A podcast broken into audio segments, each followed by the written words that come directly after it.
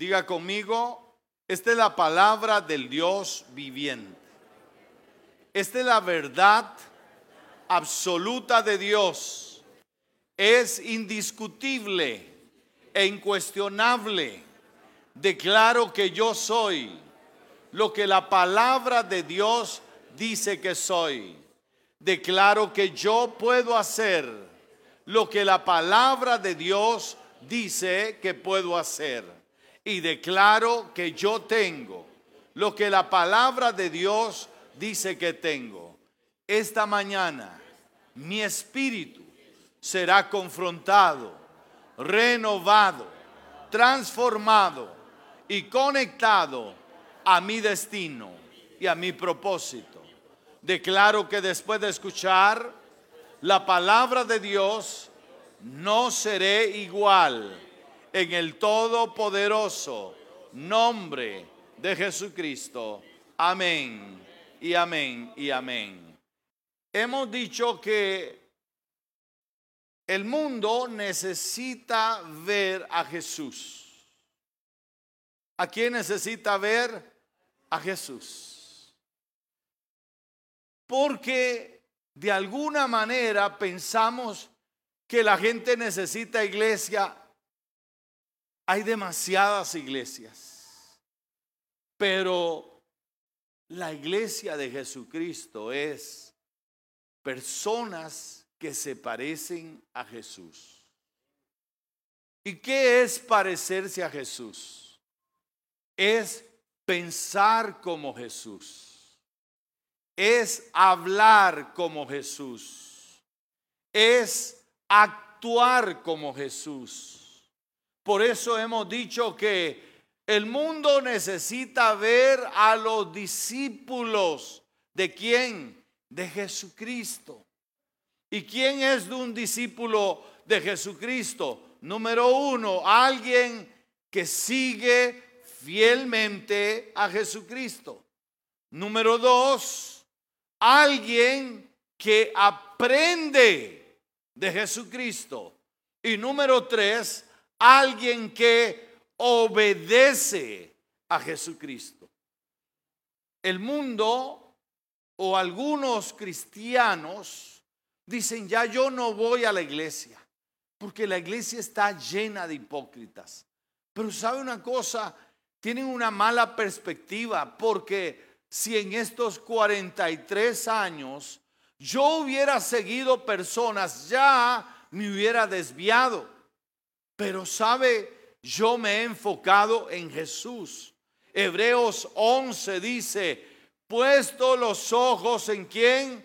En Jesús capítulo 12 de Hebreos, el autor y consumador de la fe. ¿Sabe por qué usted nunca se va a apartar de Jesús?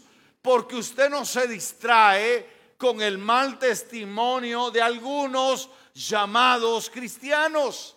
Porque usted no está siguiéndolos a ellos, usted está siguiendo a Jesús. Usted está practicando las enseñanzas de Jesús. Entonces, hemos estado hablando de los peligros de un discípulo. ¿Cuáles son los peligros? El primer peligro es perder su conciencia de ciudadano del cielo. ¿A quién pertenecemos nosotros? Al cielo representamos aquí en la tierra a quién? Al cielo. Entonces, usted no se puede dar el lujo de vivir como otros. Tienes que vivir de acuerdo a las enseñanzas de Jesucristo y practicarlas. Porque de nada vale saber las enseñanzas de Jesús y no practicarlas y no vivirlas cuando somos representantes del cielo en la tierra. ¿Me está siguiendo? ¿Qué es usted? Un ciudadano de dónde? ¿De dónde somos ciudadanos? Del cielo. Por eso es que usted no tiene que tenerle miedo a la muerte, porque la muerte es el vehículo que lo conecta con el cielo. Porque Jesús dijo, voy pues a preparar lugar para vosotros, para que donde yo esté, ustedes también estén. Dice, en la casa de mi Padre que hay muchas moradas. Así que no pierdas la perspectiva. Recuerda, eres ciudadano de adónde? Del cielo. ¿A quién perteneces?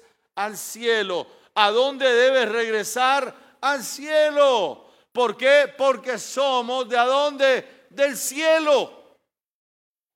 Segundo peligro, olvidar que estamos en misión. ¿En qué estamos? Somos misioneros. ¿De dónde? Del cielo. ¿A dónde? En la tierra. Ustedes son la sal de la tierra. Ustedes son la luz del mundo. Ustedes tienen que hacer buenas obras. Dice la Biblia, para que vean, dice, para que vean vuestras buenas obras.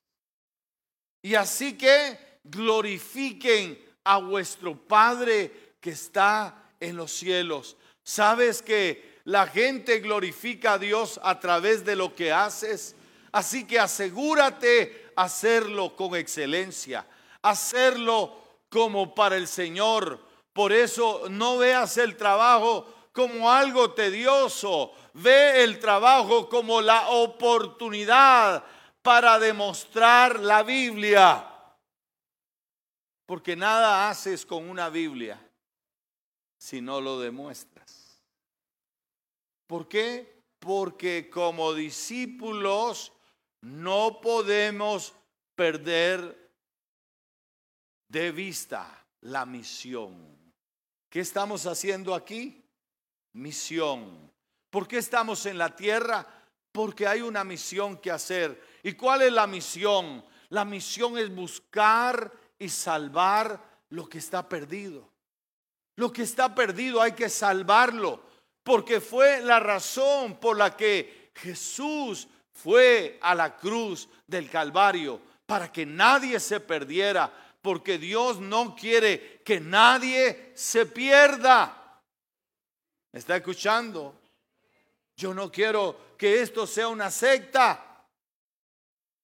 Yo quiero que esta sea la iglesia de Jesucristo, que tiene un alto compromiso con el cielo, que entiende que estamos en misión y que seremos evaluados por la intensidad, la pasión, el compromiso, la entrega que le hemos dado a qué? A la misión. No tengo eco. Yo espero que usted me diga que sí. Esto no es para tener cultos divertidos. Y decir qué lindo cantamos hoy. Si lo que cantamos no ofrenda a Dios lo mejor de nuestra vida, esa, esa, ese canto no sirve porque estamos en misión. Tercer peligro, olvidar que tenemos una batalla. Y esa batalla está en tres frentes. ¿Cuál es esa batalla? La primera batalla es con quién. ¿Con quién? ¿Con quién? ¿Con quién? Diga yo. ¿Por qué? Porque, hermanos, si yo no existiera, lo demás no tendría influencia. Entonces el primer enemigo a vencer, ¿quién es? Yo mismo. Porque en mi carne, yo soy probado en mi carne. ¿Y qué es mi carne? No es esto. esto no es carne, es mi configuración espiritual que fue dañada con la caída de Adán y Eva. Y entonces dentro de mí hay una semilla de pecado. Y esa semilla de pecado no se va a destruir hasta la resurrección de los vivos y los muertos. ¿Me está escuchando? Hasta el arrebatamiento de la iglesia, hasta que seamos transformados en cuerpos gloriosos. Entonces, dentro de nosotros está la semilla de qué? Del mal. ¿Qué hay dentro de nosotros? A ver si estamos aprendiendo. Porque, vea, nosotros somos tan irresponsables que siempre le andamos echando la culpa al diablo. El diablo no tendría manera de trabajar en nosotros si nosotros no, no le diéramos carne. ¿Está escuchando? Entonces, nosotros somos potencialmente eh, personas con el poder de hacer la más grande maldad. ¿Y cómo vencemos eso? Como dijo Pablo, con Cristo estoy que juntamente crucificado y ya no vivo yo. Entonces hay que quitar al yo de nuestra vida y poner a quién? A Jesús. Que Jesús sea el centro de nuestra vida. ¿Cómo es que usted vence la maldad que hay en usted? Cuando usted pone a Jesús en el centro de su vida y dice, ya no vivo yo más, Cristo vive en mí y lo que vivo en la carne, lo vivo en la fe. ¿En quién? En el Hijo de Dios. Ahora, ¿cómo vencemos al diablo? Bueno, es muy fácil. Hoy vamos a hablar del diablo. A algunos les gusta que hable del diablo. Oiga, oiga lo que dice 2 Corintios 2:11.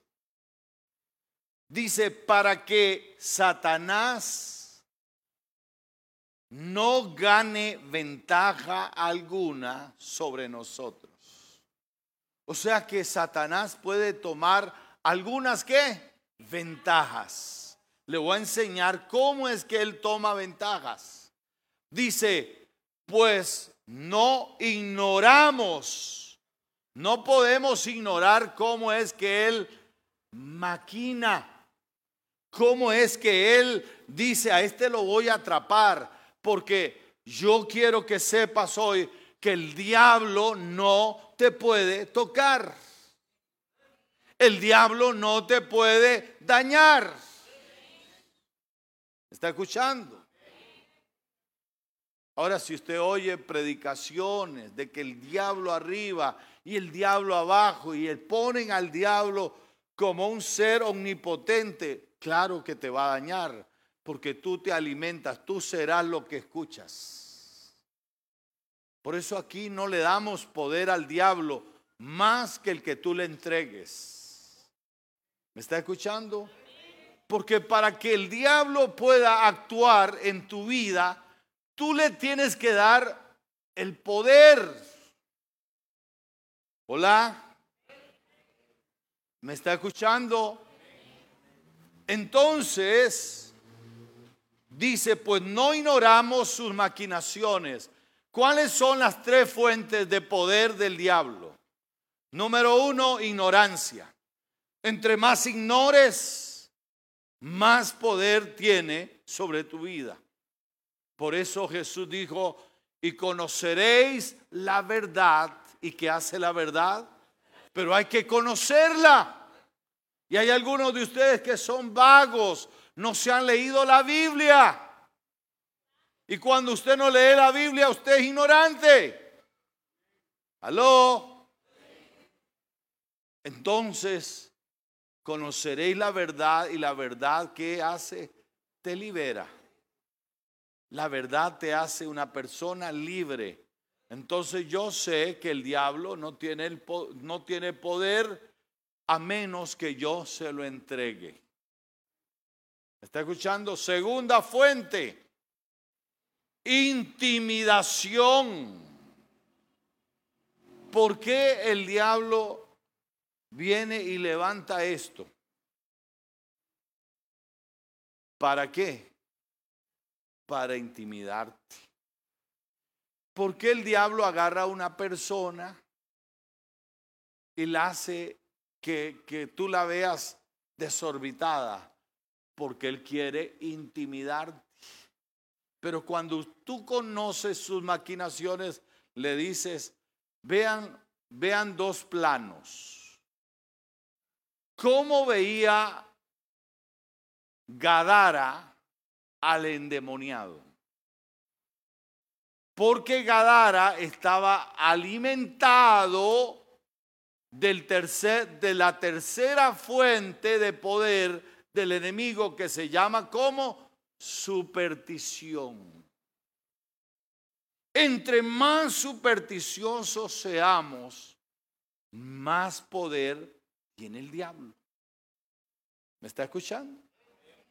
¿Por qué cree que históricamente las culturas tienen religiones que tienen elementos idolátricos, tienen elementos de esto que llamamos hechicería y brujería, porque el enemigo necesita crear leyendas urbanas para tener poder. Entonces, aquella religión cananea levanta un dios llamado Moloch. Y a este Moloch hay que ofrecerle a los niños y pasarlos por el fuego. ¿Por qué ese ritual? Porque el diablo necesita algo así para manifestarse. Y, y, cuando Él se manifiesta, entonces genera en nosotros intimidación. Porque entonces eh, se genera el sacrificio de los niños y lanzaban a los niños al fuego y los ofrecían a ese Dios porque Satanás necesitaba generar intimidación. ¿Está escuchando? Si usted no sabe esto, entonces cuando usted me diga, pastor, viera que en mi casa asustan, dígale, diablo, ya sé que eres tú y no te voy a hacer caso. Punto. Pero si usted le da importancia y ya casi va a buscar este, el agua bendita, ¿me está escuchando? Entonces usted dice, el diablo dice, me lo gané. Porque usted no ve la brujería en qué consiste en enredarse más.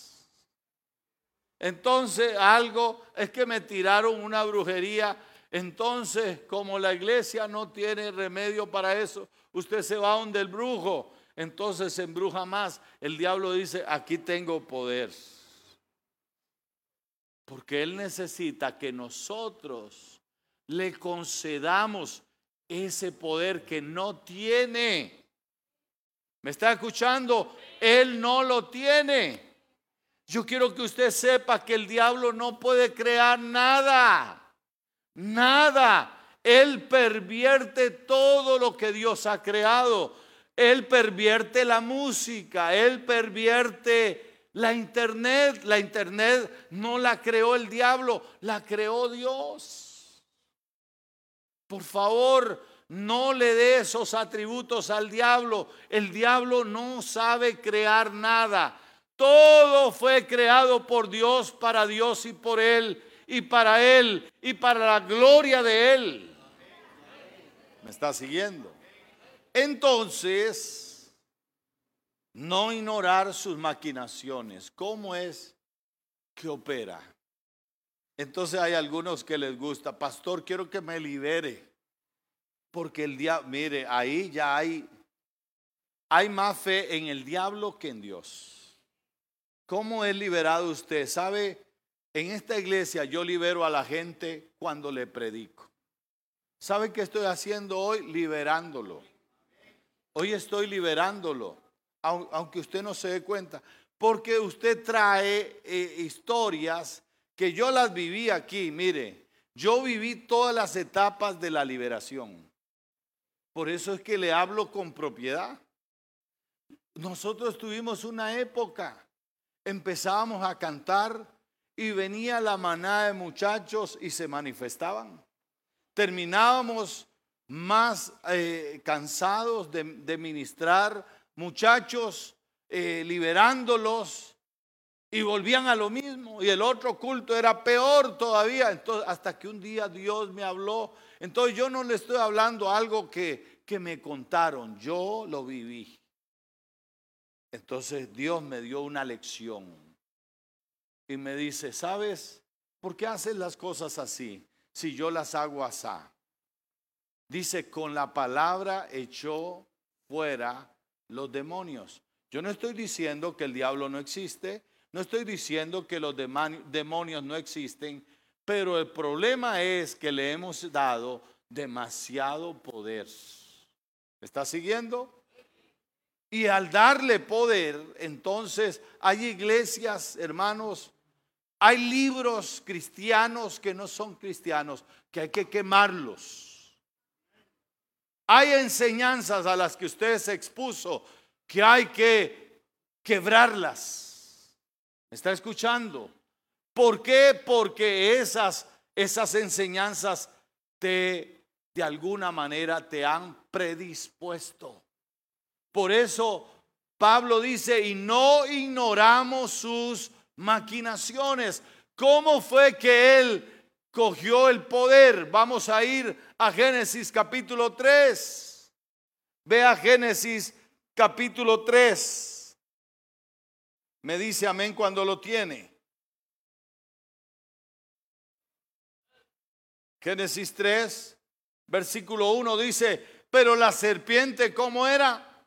Era astuta, más que todos los animales del campo que Jehová Dios había hecho, la cual dijo a la mujer, lo primero es que nunca dialogues con el diablo. Yo conocí enseñanzas de liberación donde a usted le decían, dígale que, que cómo se llama. ¿Para qué a usted le importa cómo se llama? échelo fuera en el nombre de Jesús. Otra enseñanza, vea qué aberraciones. Que si no podía salir de la persona, entonces que usted le dijera al demonio que se metiera en usted por amor a Cristo. Entonces, hemos estado mal en este tema. Dice la Biblia la cual dijo a la mujer, lo primero que usted debe evitar es entrar en conversaciones con el diablo. Porque ¿qué hizo el diablo? Dice, con que Dios ha dicho, no comáis de todo árbol del huerto. Lo primero que el enemigo hace es que sembrar una semilla que se llama como duda. Por eso, ¿qué hago yo? ¿Qué les digo yo? Diga conmigo, esta es la palabra del Dios viviente. Esta es la verdad absoluta de Dios.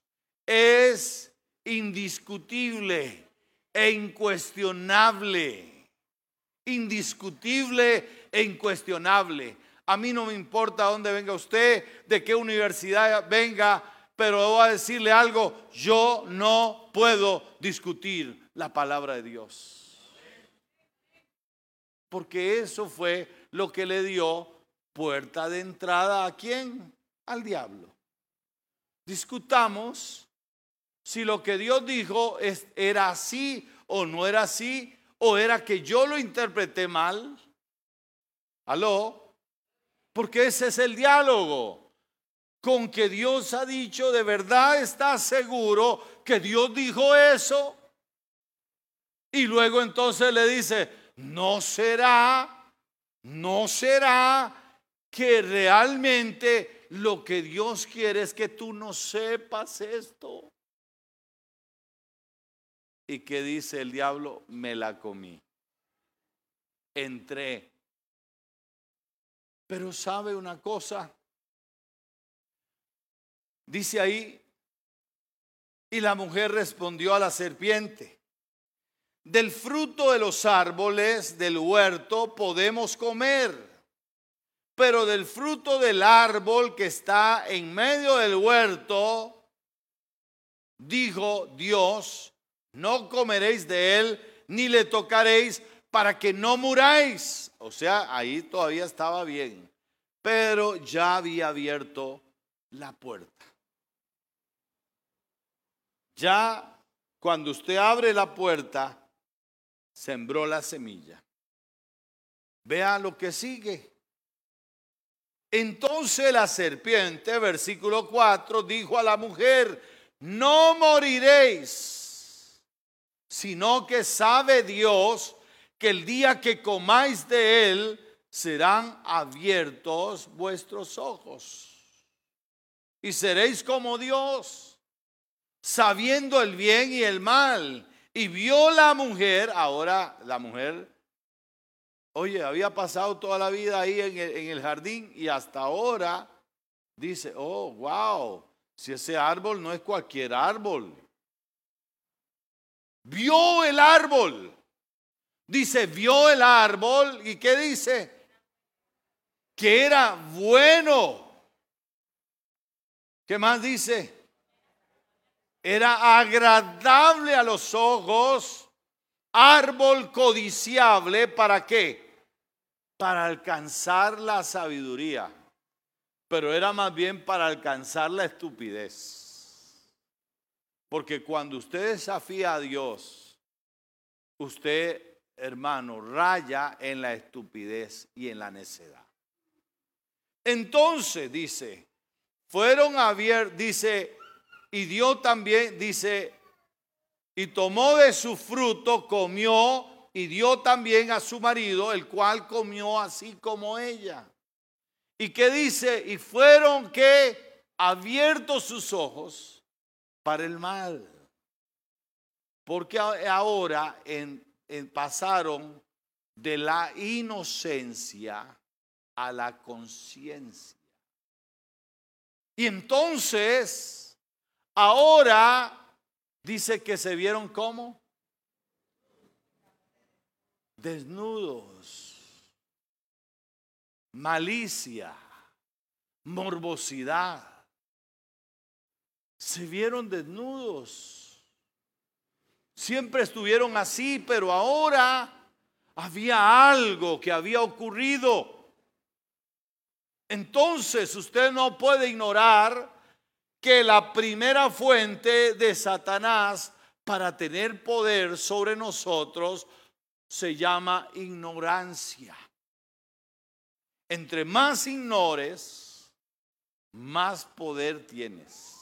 Segundo poder que él tiene se llama superstición.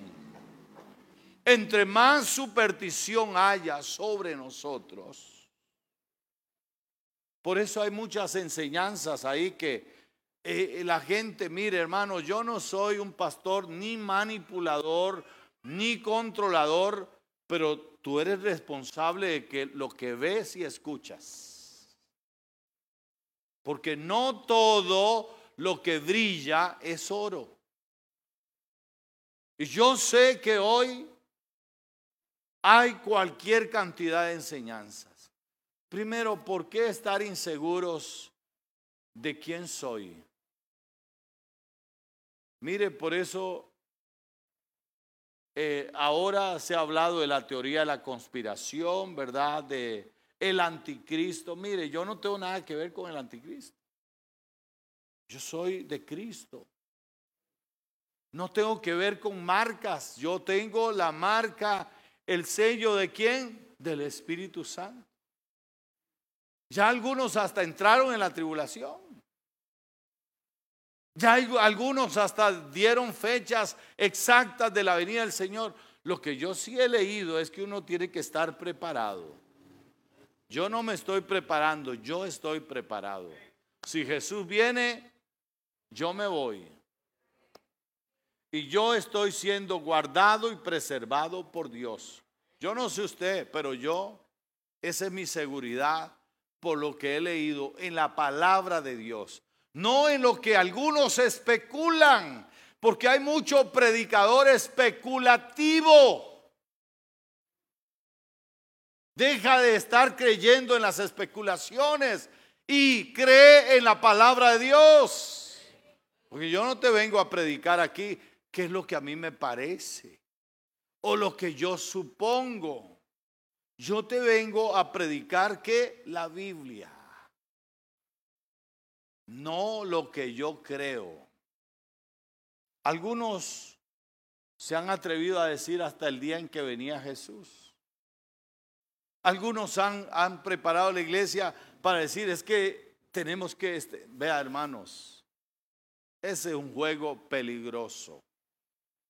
Mejor vive día a día. Basta a cada día que su propio afán. Vive como Jesús te enseñó. Vive seguro.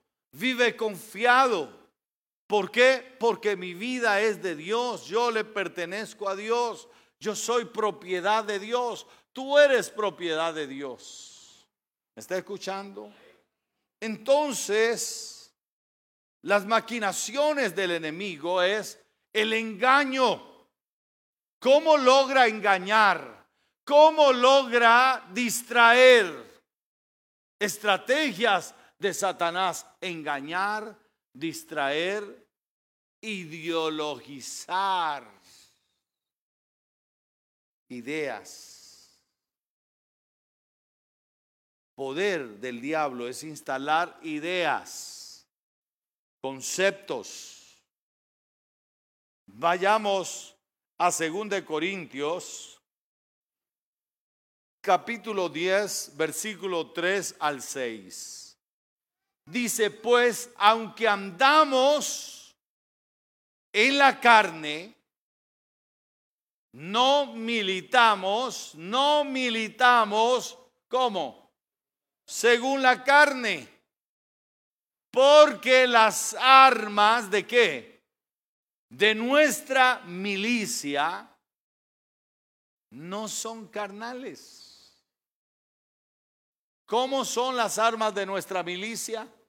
Dice, son poderosas en quién? En Dios. ¿Para qué? Para la destrucción de fortalezas Ahora, ¿qué son esas fortalezas? Diga conmigo, argumentos.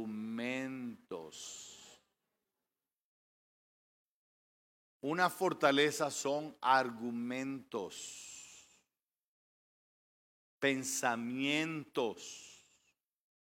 No busque las fortalezas allá afuera, búsquelas aquí adentro. Ahí están las fortalezas son ideas, ideas equivocadas de Dios, ideas equivocadas de la palabra de Dios. Porque cuando Dios, ahí en el capítulo 3 de Génesis, confronta a Adán, porque cuando él anda buscando a Adán, Adán se, se esconde. Y el Señor anda diciendo, ¿dónde estás Adán? Y Adán es jugando a las escondidas. Y de pronto, finalmente, Adán sale y dice, tuve miedo. Y el Señor le dice, a ver, a ver, ¿por qué tienes miedo? Le dice, ¿quién, quién qué? Te enseñó. Tenga cuidado, ¿quién lo enseña? ¿Quién te enseñó?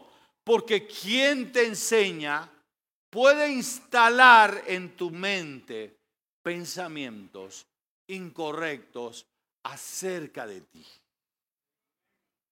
¿Me está escuchando? Revise, revise la información que usted tiene, porque usted va a vivir de acuerdo a la información que tiene. ¿Me está escuchando? Y si tiene mala información, ¿cómo va a vivir? Mal. Pero si usted tiene buena información, ¿cómo va a vivir? Bien. ¿Por qué? Porque la información es lo que determina, dice, tal es su pensamiento a dónde? En el corazón, tal es el pensamiento. Entonces, las fortalezas son argumentos. Por eso, ¿qué es lo que hace? ¿Qué es lo que hace el enemigo? Agarrar nuestros niños, porque hay un sistema educativo. ¿Está escuchando? ¿Qué está haciendo con los niños? Y usted flojo, porque no enseñas la Biblia a tus hijos en, la, en, en tu casa. Entonces, ¿qué pasa? Están los niños con ventanas abiertas. Y entonces mañana los niños que van a hacer, van a ser como el, enemigo los ideologizó, como él construyó. Entonces el, el enemigo le está diciendo, ¿sabes qué? Lo que dicen bueno no es bueno, eso es malo. Y lo que han dicho que es malo, eso es bueno. ¿Aló? No ignoramos sus maquinaciones. ¿Me está escuchando? No podemos seguir siendo ignorantes. ¿Cómo es que se construye el pensamiento? ¿Cómo construimos el pensamiento? Porque somos lo que pensamos. Porque si tú quieres cambiar la cultura, cambia la manera de pensar y cambiarás la manera de vivir. Entonces, ¿qué es lo que está pasando? Que no estamos trabajando, no estamos trabajando en nuestros hogares para contrarrestar lo que el enemigo está haciendo. ¿Puedes cambiar el sistema educativo? No. Pero sí puedes cambiar a tus hijos. Sí puedes cambiar a tus nietos. ¿Y cómo? Levantando un altar diciendo, esto tiene valor para nosotros. Y sabes, en la escuela te enseñan esto, pero ¿sabes lo que enseña la Biblia? La Biblia dice que Dios creó varón y hembra los creó. Punto. Tienes que odiar a alguien que piense, no, no tenemos que odiar porque no estamos aquí para odiar. Aquí todos son bienvenidos. Todos hemos tenido la gracia de Dios para arrepentirnos. Porque ¿qué es lo que necesita el, ser humano? Arrepentirse. Y todos nos hemos tenido que arrepentir de algo. Así que tampoco lleve a la máxima expresión los pecados de la gente y, y nos volvamos los que, los que son buenos y los que son malos. Porque esa es otra, otra, otra forma que el enemigo quiere que nos veamos. Pero él está ideologizando, instalando fortalezas que únicamente pueden ser destruidas porque nuestras armas no son carnales, sino poderosas en Dios para la destrucción de fortalezas. ¿por qué usted va a odiar a un homosexual? ¿Por qué? Si lo primero que tienes que tener es amor. Pues eso es lo que nos está vendiendo Satanás, buenos y malos, la idea de los buenos y los malos. Pero aquí todos hemos necesitado de la gracia de Dios. Todos. Entonces, ¿por qué, ¿por qué vamos a rivalizarnos si todos necesitamos que Dios opere en nosotros el arrepentimiento? Yo tuve que cambiar muchas cosas. Yo no sé usted, pero yo tuve que cambiar muchas cosas. Entonces, no se, no se sienta usted abrumado. Uy, pero no, no, no, no. El Señor tiene el poder para cambiar a las personas. ¿Cuántos dicen amén? Hay poder en la sangre del Cordero, el Hijo de Dios, para deshacer las obras del diablo. Hay poder. Entonces, usted no puede ignorar cómo es que maquina el diablo.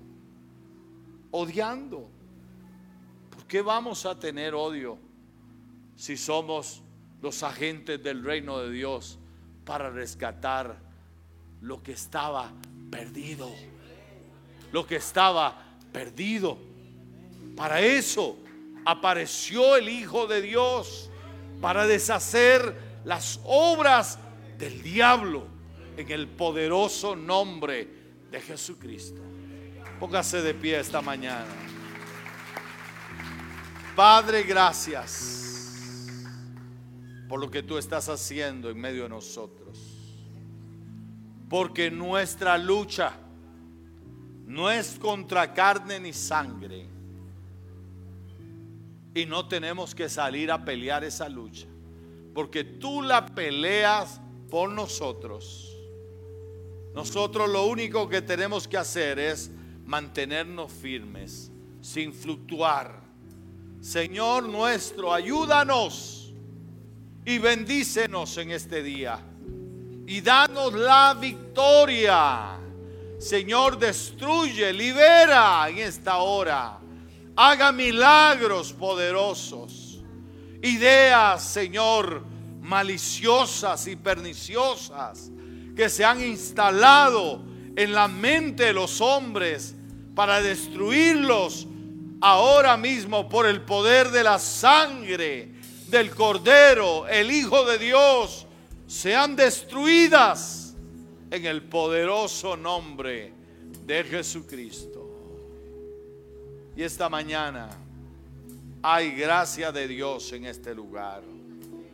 Mi amigo, mi amiga, hoy usted puede acercarse a Dios solamente reconociendo que usted es pecador, que usted necesita de la gracia de Dios en su vida, pidiéndole que Él produzca los cambios que se necesitan en su vida. Diga conmigo esta oración, Padre amado, vengo delante de ti reconociendo que soy pecador y te necesito.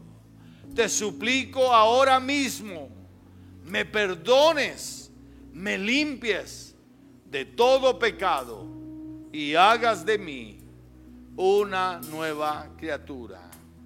Gracias Jesús por amarme y no rechazarme. Gracias Jesús por ser el amo, dueño y Señor de mi vida. Amén y amén y amén. Si usted es una de esas personas, mantenga sus ojos cerrados.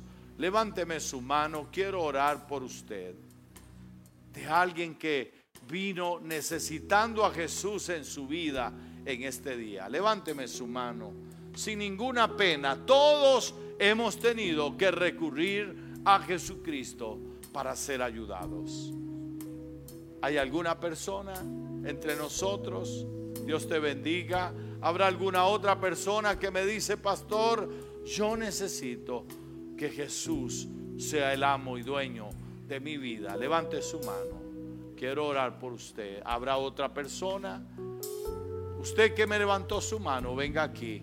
Y si usted necesita oración esta mañana, aquí estamos. Venga también, quiero orar por usted.